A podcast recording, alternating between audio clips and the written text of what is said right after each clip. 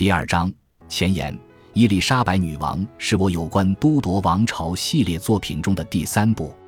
在亨利八世的六个王后中记述了伊丽莎白都铎的童年时期，也在大英王国的子嗣中描绘了她早年的生涯。我发现自己非常想要撰写有关她的一生的传记，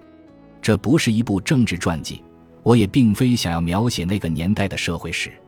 我最主要的目的是记述伊丽莎白女王登基后的个人生涯，她个人留下的大量文学遗产，以及那个年代的一切。这本书原始的手稿名为《你所不知道的伊丽莎白一世》，但我很快就发现，你所不知道的伊丽莎白一世，其实大多数的人都知道。因此更换了书名。想要详述他的个人生涯，就无法避免的要提及交织出他的一生的各种政治与社会事件。而我所做的，则是详细记述这些事件的细节，让故事更加合理化，同时也强调伊丽莎白女王对这些议题的反应，展现出她对当代历史的影响。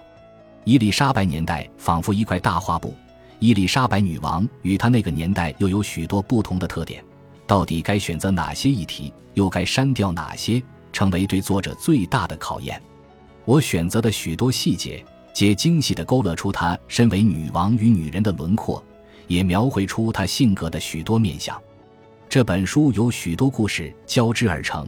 包括伊丽莎白女王与莱斯特伯爵、伊丽莎白女王与苏格兰女王玛丽斯图亚特、伊丽莎白女王与西班牙国王菲利普二世。